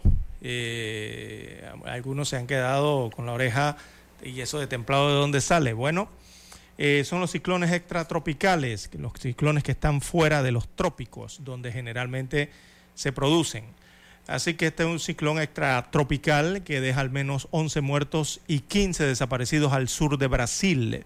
Más de 13 mil personas eh, han sido evacuadas en las últimas horas en la parte sur de Brasil. El paso del fenómeno meteorológico ha provocado deslizamientos de tierra, inundaciones, cortes de luz en miles de hogares y también la caída de algunos puentes. Eh, esto está dificultando entonces las labores eh, de los equipos de rescate en Brasil. Y esto ha ocurrido en varios municipios eh, del estado de Río Grande do Sul donde se han reportado la mayor parte de los daños y las víctimas eh, producto de este ciclón templado o ciclón extratropical, como se le conoce en meteorología. Así que el paso del ciclón por la costa este de la región fronteriza con Argentina y Uruguay eh, ha dejado un rastro de destrucción, provocando corrimientos de tierra, o sea, deslaves, inundaciones, cortes de luz en miles de hogares, repetimos, y la caída de algunos puentes en estas eh, localidades. Así que están en el rescate de personas que han quedado aisladas producto de este ciclón templado. Bueno, don César, como le estaba contando la noticia, por favor, no a esta hora no se atienden llamadas de WhatsApp, atendemos solamente eh, texto escrito, ni llamada ni audio, porque no podemos dar la misa y sonar la campana. Por favor, a los oyentes que solamente escriban a esta hora. Si quieren hablar después de las 7:30, con gusto. Bueno, como le estaba contando esta nota, don César, el debate sobre el impacto de las nuevas tecnologías entre los más pequeños ha llevado a la localidad irlandesa de Greystown, al sur de Dublín, a, una, a, unir fuerzas para prohibir en todo el municipio, no solo en las escuelas, el acceso a los teléfonos móviles a menores de 12 años. Esto es novedoso. ¿ah? Esta innovadora idea, está empezando a extenderse rápidamente por todo el país, aspira a reducir los niveles de ansiedad que detectan los profesionales en los escolares y a aliviar al mismo tiempo la presión que sienten los padres a la hora de decidir cuándo le entregarán su primer móvil al niño. La iniciativa está inspirada en este proverbio que dice que hace falta un pueblo para educar a un niño explicó AF, su impulsora Rachel Harper, directora de la Escuela Primaria de San Patricio de Greystown. La educadora, junto a otros siete directores del resto del colegio de esta localidad costera, unos 30 mil, con unos 30 mil habitantes y de la vecina del Gani, ha logrado que la mayoría de los padres se hayan acogido a este programa voluntario hasta crear un impulso encaminado a convertirlo en la nueva normalidad en el país. Ningún menor de 12 años en esta localidad puede tener móvil tener celular, don César. Bueno, esto, no sé si eso prosperaría en Panamá, don César. Habría que ver, don Juan de Dios. Es que las tecnologías digitales han cambiado al mundo, don Juan de Dios, y en la medida en que, aumenta el, número de la infancia o el número de niños eh, que se conectan, me refiero, eh, está aumentando en todos los países, don Juan de Dios. Eh, cada vez más le entregan un celular o un dispositivo móvil a más temprana edad, a, a los niños, a los adolescentes, a los menores de edad. Y esto está cambiando, como lo dice el reportaje, cada vez más su infancia, don Juan de Dios. Los niños de hoy en día no tienen la misma infancia que tuvimos nosotros o que tuvieron nuestros padres o abuelos, eh, don Juan de Dios. Entonces, son un grupo de la población que de edad corta eh, que están cada vez más conectados en el mundo. Y eso tiene sus, eh, sus ventajas y también tiene sus desventajas, don Juan de Dios, el uso excesivo de la tecnología, cuando se utiliza demasiado, hay veces que caen en la depresión y en la ansiedad infantil, como señala eh, parte del reportaje que usted leía, ¿no? Eh, y lo otro es que, por el contrario, ¿no? Eh, a veces pueden caer en problemas que tienen que ver con entablar relaciones, me refiero a relaciones amistosas o recibir apoyo ¿no? social. A veces caen en, en esa problemática por estar conectados a las redes, don Juan de Dios, aunque algunos señalan que estar conectados de mayor forma eh, les ayuda a entablar más amistades. Eh, pero bueno, eso está en, el dilema, ¿no? en el análisis, en el estudio. Así que en Panamá, don Juan de Dios, yo creo que cada vez a más edad temprana le están entregando aparatos o dispositivos móviles a los chicos. Me parece que eh, entre más pequeños, cada vez vamos más hacia los más pequeños. Bueno, César, así están las cosas. digo, eso prosperaría en Panamá. Y yo le digo, le hago la observación, por ejemplo, don César, porque mi nieta tiene siete, va para, ni, ni los siete años tiene. Y ella ya utiliza el móvil para hacer tareas. Así es. Y además es en las escuelas, están las tablets. Yo le conté de que, yo le conté de que a ella le gusta dibujar. Y todos sus dibujos los sube a YouTube. Así que imagínense que le digan que no va a tener celular hasta los 12 años. es algo bien serio, César, y yo creo que aquí lo, para los padres lo que tienen es establecer un control, ¿no? Sobre los menores, pero el problema es que los menores, los niños, pues son muy rebeldes.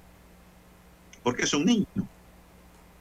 Eh, recordemos que en Panamá inclusive una vez un niño heredó a su abuela porque le prohibió usar el celular, acuérdese este caso. Entonces, eh, quedamos en 3 y 2, si es bueno o es malo prohibir el uso de celular a menores de 12 años. En Irlanda lo acaban de hacer, lo prohibieron, entonces, en una localidad. Sí, claro, todos están explorando ¿no? las posibilidades, don Juan de Dios, porque hay que explorarlas, eh, al fin y al cabo hay que explorarlas, porque de eso puede, eso puede deparar el futuro eh, de, la, de la infancia, don Juan de Dios, eh, en medio del mundo de tecnología digital en que vivimos hoy día. y que cada vez se interna más, ¿no? Eh, cada vez es mayor la exposición a ese mundo tecnológico. Y de eso también de para el futuro. Así que el que lo exploren está bien, me parece bien, ¿no? Exploren esa posibilidad, así como hay otras, ¿verdad? Posibilidades también que se pueden explorar. Bien, son las 6:56 minutos. Bueno, don César, el Papa Francisco reapareció ayer ante los fieles tras su reciente operación de hernia para presidir el rezo del Ángelus y antes de su catequesis, agradeció de corazón el afecto recibido en sus días en el hospital. Queridos hermanos y hermanas, buenos días. Deseo expresar mi gratitud a todos aquellos que durante mi ingreso en el hospital en Gemelli me manifestaron afecto, consideración y amistad, dijo desde la ventana del Palacio Apostólico ante cientos de fieles en la Plaza de San Pedro. Y agregó con la voz algo agitada, esta cercanía humana y espiritual ha sido para mí de gran ayuda y de conforto. Gracias a todos, gracias de corazón, dijo el Papa. Este fue el primer acto público tras su salida del hospital el viernes, aunque la audiencia general del próximo miércoles ha cancelado eh, la actividad para garantizar su reposo. César. 6.57 minutos, el Papa fue operado, ya está en actividades nuevamente, pero con el debido control. Así es. Bien, en Sudamérica, don Juan de Dios, para cerrar, oiga, eh, aumenta el terror en Ecuador. Eh, este país sudamericano sufre por ola de secuestros y de extorsiones. Así que entre enero y mayo las denuncias por secuestro se triplicaron. Algunos expertos hablan de que se han quintuplicado esos casos.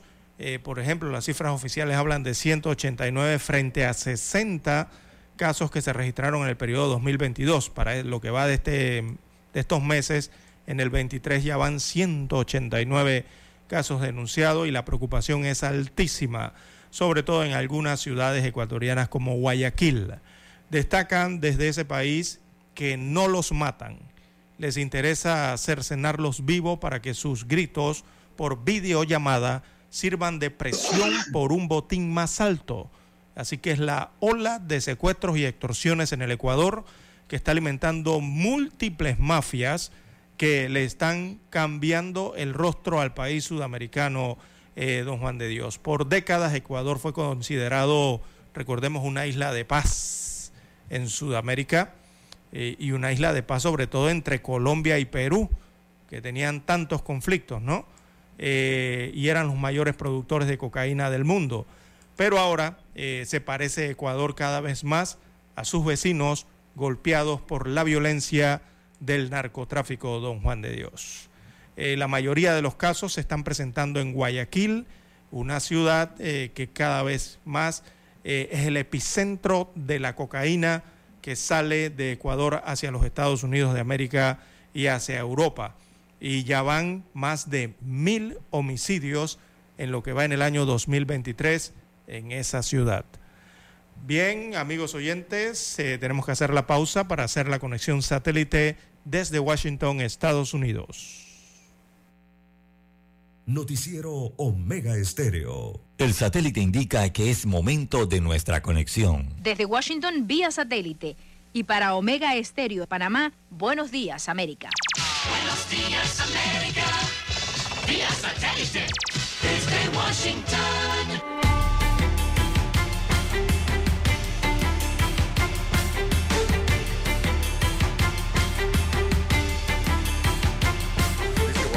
les informa Henry Llanos. Texas podría juzgar por homicidio a traficantes de fentanilo. Nos informa Laura Sepúlveda. A delito grave de tercer grado podría llegar la acusación por tráfico de drogas en Texas, según una ley recientemente aprobada. Cualquier persona que provoque una muerte mediante la fabricación o distribución ilegal de fentanilo puede ser procesada por asesinato en el estado de Texas. La iniciativa contó con oposición. El legislador demócrata Jing Gu fundamentó así su objeción.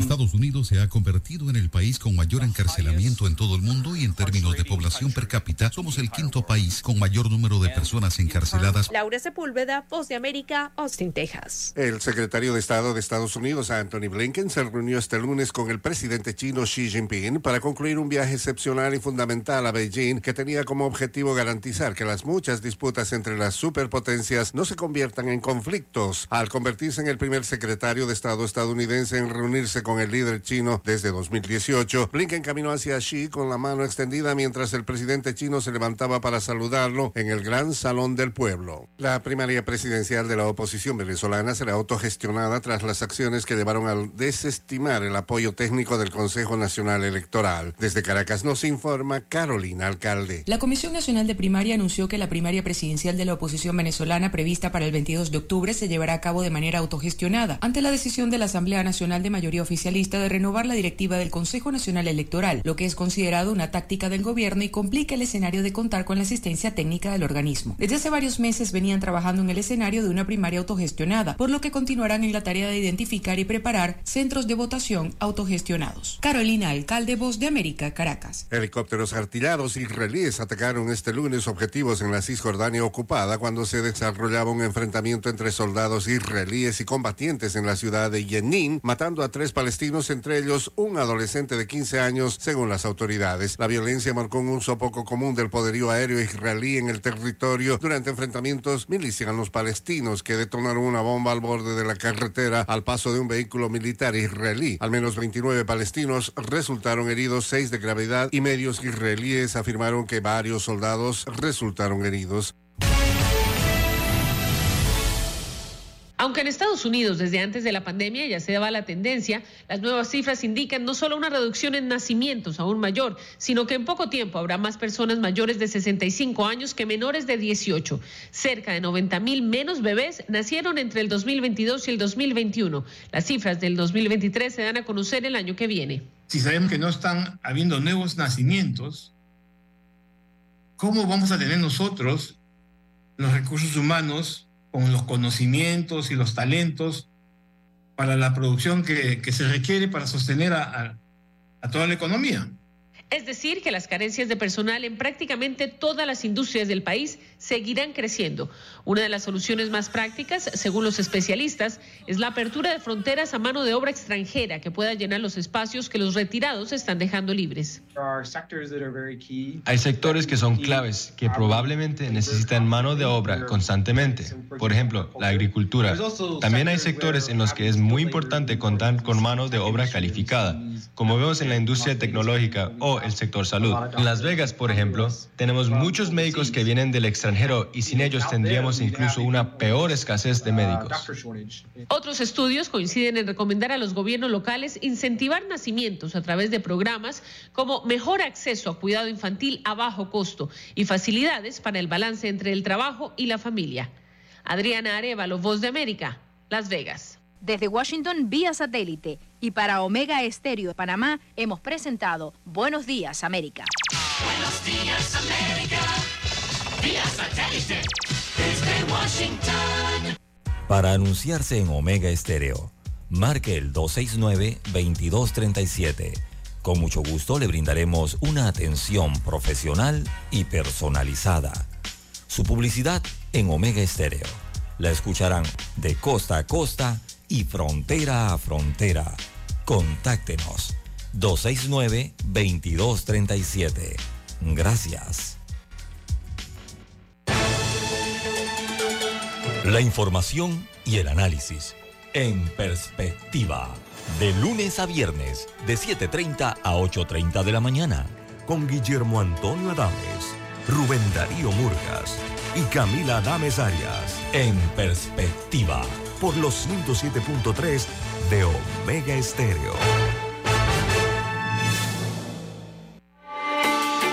Noticiero Omega Estéreo.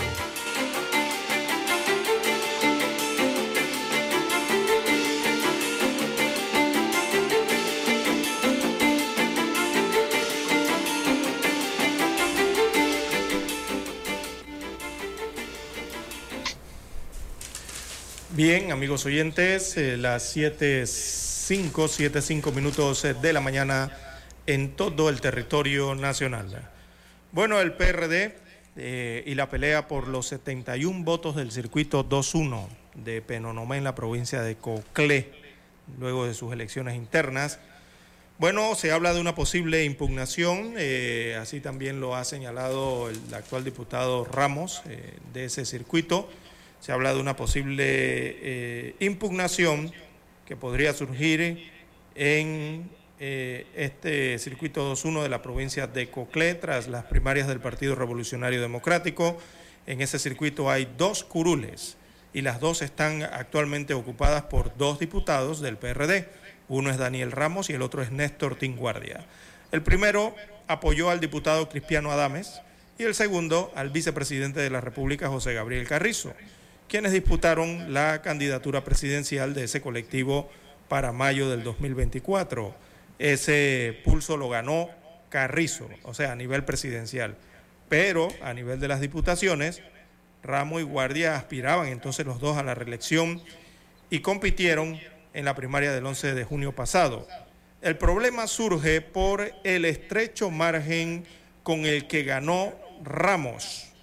Ganó por 71 votos sobre Guardia, quien ahora no acepta el resultado en el circuito 2-1. Así que Ramos, que llegó por primera vez a la Asamblea Nacional en el 2019, advirtió que ha visto movimientos y la intención del candidato que quedó de segundo de impugnar las elecciones. Esto porque no acepta el resultado, según dijo el actual diputado del 2-1. Así que aseguró que la gente sabe lo que él eh, se enfrentó eh, en Penonomé. Eh, gracias a Dios nosotros salimos limpiamente elegidos sin dar un real a nadie. La gente sabe quién andaba cargando bolsas, quién tenía todo el apoyo del gobierno nacional, el apoyo de los directores de instituciones, dijo en una entrevista con varios medios de comunicación, así lo expresó Ramos. Así que Ramos eh, también dijo que ahora no se puede decir que misteriosamente se obtuvieron 59 votos. Después, más eh, misteriosamente eran las visitas que se hacían en plena veda tras culminar el periodo de campaña en las primarias en las casas de los dirigentes. Así que así está la disputa, eh, porque uno de los aspirantes eh, no logró ganar la primaria en Penonomé y bueno, ahora aparentemente tiene la intención de impugnar la proclamación del el otro competidor. Recordemos que ayer eran dos, el circuito tiene dos curules, pero estaba solamente una, eh, eh, fue llevada a elección, ya que la otra está reservada. Así está la situación eh, en este circuito y en esta disputa, ¿no? por esta elección. Bueno, esa impugnación, don César, pudiera presentarse una vez se dé la proclamación, ¿no? Eh, los ganadores de la primaria.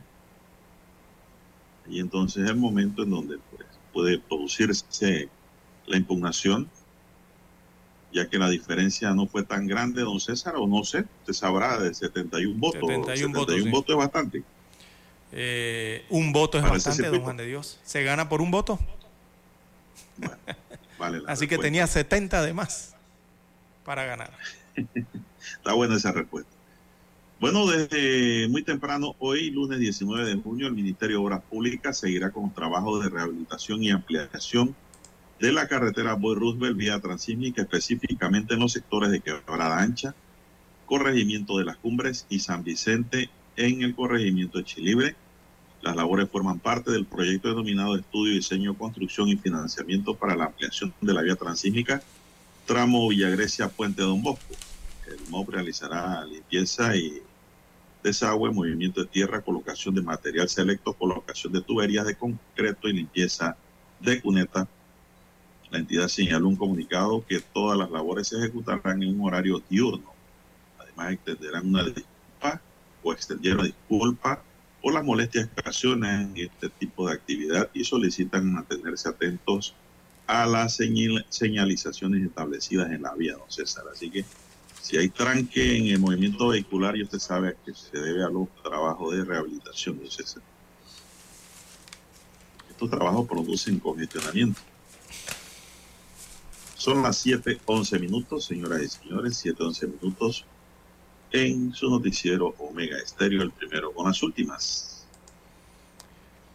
Bien, don Juan de Dios, eh, en más informaciones eh, para la mañana de hoy.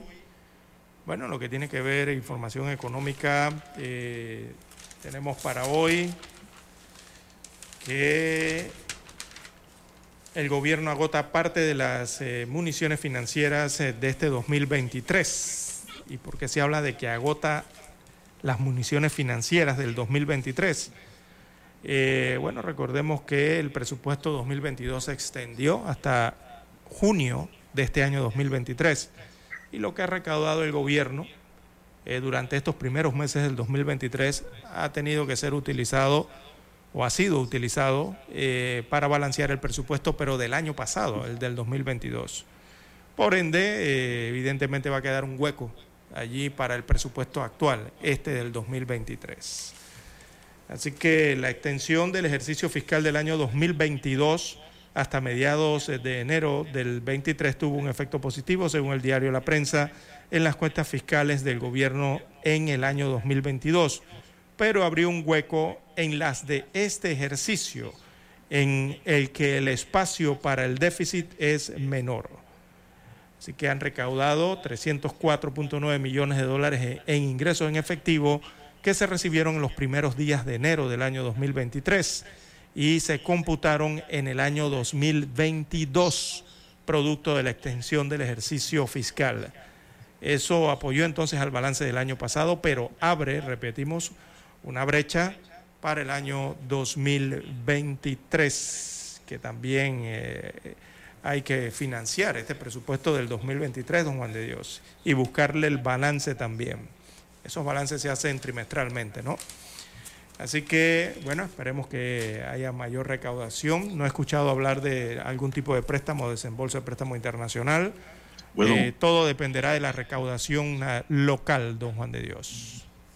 Don César, eh, y ahora que usted habla de presupuesto, recuerdo que en el mes de mayo dijo el MEF que le iba, iba a hacer un balance y un estudio para un posible aumento a los jubilados y pensionados. No, que va, no, que va. Ya pasó mayo, pasó junio no, es que prácticamente. Eh, vamos a más de la mitad del mes y no hemos escuchado nada. Es que con lo que le acabo de leer, eh, eso no, no, podrá ser, don Juan de Dios. Bueno, por eso le traje el tema a la mesa. Eh, eso no podrá ser. No, hay que decirlo claro. eso fue una promesa, de momento para apaciguar a los jubilados, que no cierren calle. Bueno, ya los jubilados se reunirán y verán y si hay alguna respuesta positiva que no conocemos, bueno, también es bueno que la den a conocer, También, exacto. Bien, son las 7:14 minutos, vamos a la última pausa, don Dani, y regresamos con la recta final. Noticiero Omega Estéreo. A esta hora establecemos contacto vía satélite desde Washington. Gracias a Banco Aliado, 30 años ¿Qué quieres crear? El Banco Central Europeo anunció otro aumento de las tasas de interés e informó que vienen más a fin de combatir una inflación que ha elevado los precios de los alimentos, las facturas domésticas y las vacaciones veraniegas, aun cuando la Reserva Federal estadounidense optó por hacer una pausa en sus propios incrementos. El alza de un cuarto de punto a 3,5% es la octava consecutiva desde julio de 2022 para los 20 países que usan el euro. Esa es una campaña sin precedentes para restringir el crédito en momentos en que el banco trata de devolver la inflación a su meta del 2% desde su nivel actual de 6.1%. La agencia AP informa que la presidenta del BCE, Christine Lagarde, declaró que vienen más aumentos de las tasas inclusive en la próxima reunión de la institución el 27 de julio. Las proyecciones de la entidad reconocen que controlar la inflación tomará meses, quizás más, aun cuando ha disminuido comparado con la cifra de dos dígitos que registró el año pasado. Bancos centrales de todo el mundo están tratando de combatir una inflación que está agobiando a individuos y empresas con facturas abultadas para gastos básicos como alimentos y alquileres. Sin embargo, algunos de los bancos están haciendo una pausa a fin de evitar una contracción de sus economías. Como se sabe, de hecho, la Reserva Federal estadounidense suspendió sus aumentos al tiempo que evalúa el impacto de las tasas más altas en el crecimiento económico y en el empleo.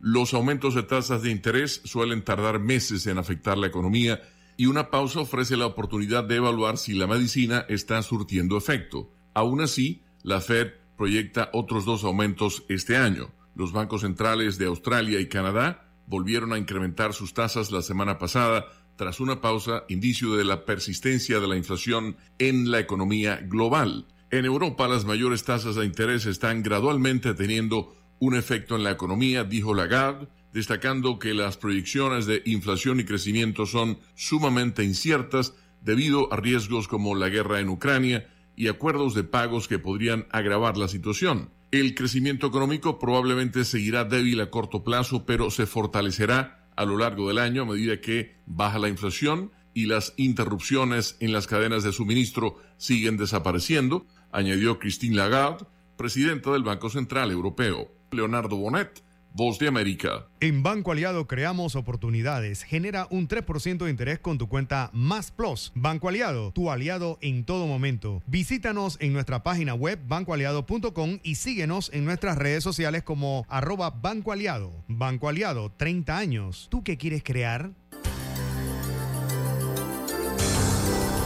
El reportaje internacional llegó a ustedes gracias a Banco Aliado. 30 años. ¿Qué quieres crear? Omega Estéreo, 24 horas en FM Estéreo. Problemas de tierra, reclamos por accidentes, despidos injustificados, reclamos de herencias, sucesiones, daños y perjuicios. Todo problema legal civil, penal y laboral, consulte al 6614-1445. Licenciado Juan de Dios Hernández le atiende. 6614-1445. Con atención en Panamá, Panamá Este, Panamá Oeste, Colón, Coclé, Santiago, Herrera y Los Santos. Anote y consulte. 6614-1445. La información y el análisis. En perspectiva. De lunes a viernes, de 7.30 a 8.30 de la mañana con Guillermo Antonio Adames, Rubén Darío Murgas y Camila Adames Arias. En perspectiva. Por los 107.3 de Omega Estéreo. Noticiero Omega Estéreo.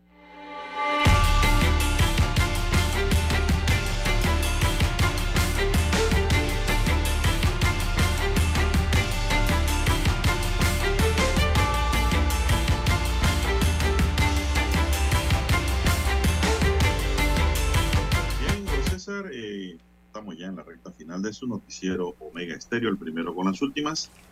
Bueno, y hay que tener mucho cuidado con los niños, César, ¿ah? estar pendiente de ellos.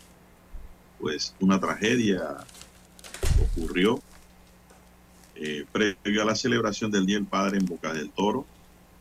Entonces sobrenció el festejo en la provincia cuando se corrió la voz del fallecimiento de un niño de solo cuatro años, quien fue atropellado por un vehículo pick-up en Almirante, en la intersección que se ubica casi frente al almacén Tiburón, según se reportó. Una vez que ocurrió este accidente de tránsito, testigos llamaron a las autoridades siendo destacados a la escena los paramédicos del hospital de Almirante, pero estos no pudieron hacer nada porque el menor ya no tenía signos vitales. Se desconoce la causa porque el menor, don César, fue atropellado. Eh, las unidades de policía acordonaron el área y pues donde se encontraba el vehículo involucrado. Peritos de accidentología del Instituto de Medicina Legal y Ciencia Forense en conjunto con criminalística participaron en la diligencia de levantamiento del cuerpecito del menor. Las investigaciones que se que realizan las autoridades deberán esclarecer si el conductor, el cual permaneció en la escena, tuvo o no la responsabilidad de este accidente. Entonces, es muy difícil eh, que tenga la responsabilidad, don César, cuando hay un niño que debe estar al cuidado de alguien, con cuatro años. Sí. Prevención. Muy difícil. Sí, ahí faltó la prevención. Ahí hay que investigar también ese niño que hacía allí, si estaba solo o si estaba con su padre. Digo, todo eso se determinará en, en el curso de la investigación que realice pues la fiscalía. Son las 7.21 minutos, señoras y señores. ¿Qué más tenemos, don César, para hoy? Bien, el Ministerio de Vivienda y Ordenamiento Territorial, MIBIOT, eh, está sin recursos, aparentemente, don Juan de Dios, para la inversión social, o sea, para sus proyectos habitacionales. Debido a eso, usará fondos de los arrendatarios. Recordemos que allá los que tienen alquileres de vivienda eh, eh, depositan por ley eh, el depósito de garantía ¿no? de, las, eh, de, las, los arrendamientos. Eso lo tiene el Ministerio de Vivienda bajo su égida. Así que el MIBIOT, eh, ante la falta de recursos para los proyectos sociales de vivienda, utilizará los depósitos de los arrendamientos. El director general de arrendamientos, Luis García, indicó que aquellos depósitos de garantía que no han sido reclamados por los arrendatarios o propietarios de los inmuebles por un periodo de 20 años serán desafectados para ser utilizados en proyectos sociales de vivienda. Imagínese usted. Así que la desafectación eh, quedó establecida en el decreto ejecutivo 21 del 10 de mayo del año 2023, donde se indica en su artículo cuarto que los fondos provenientes de los depósitos se destinarán a la ejecución de los programas de asistencia habitacional, Plan Progreso, Techos de Esperanza, Recuperando mi Barrio, así como para el Fondo de Asistencia Habitacional y otros proyectos similares de interés social que ejecute el MIBIOT. Eh, bueno, los arrendatarios o los de la Asociación de, los, de Propietarios de Inmuebles, eh, esta noticia no les cayó muy bien, don Juan de Dios. Ellos han manifestado, la API en este caso, ha manifestado que al menos serían entre 15 a 20 millones de dólares la suma en depósitos que podría utilizar el gobierno central en proyectos de interés social. Pero añade esta asociación de propietarios de inmuebles y también otras agrupaciones que están considerando demandar la ilegalidad de ese decreto, ya que probablemente los arrendatarios no van a permitir consignar sus depósitos al MIBIOT por falta de seguridad jurídica. Así que plantean eh, que en el artículo 13 de la ley 93 de octubre del 73, esa es la ley que creó el Ministerio de Vivienda, eh, allí se establece la obligatoriedad al arrendatario de entregar un depósito equivalente a un mes del canon de arrendamiento, el cual debe ser consignado por el arrendador. Suma que una vez consignada ante la Dirección Nacional de Arrendamientos, eh, estará bajo su control y el manejo, en este caso, de arrendamientos del MIBI, ¿no? Así que la decisión de la entidad eh, ha sido tomada, oiga, en mayo del 2000, eh, esto está en, menos, en medio de plena campaña electoral rumbo al 2024, don Juan de Dios, y lo que llama la atención es cómo el MIBI no tiene recursos a esta altura del año para hacer la inversión social, o sea, para construir viviendas de interés social o financiar las viviendas de interés social. Digo, eh, ya van seis meses del presupuesto 2023, don Juan de Dios. El presupuesto actual es un presupuesto de más de 27 mil millones de dólares y como que el MIBI no tiene los fondos o las partidas para eh, hacer mover sus programas. Que tiene que agarrar? que va a tener que tomar?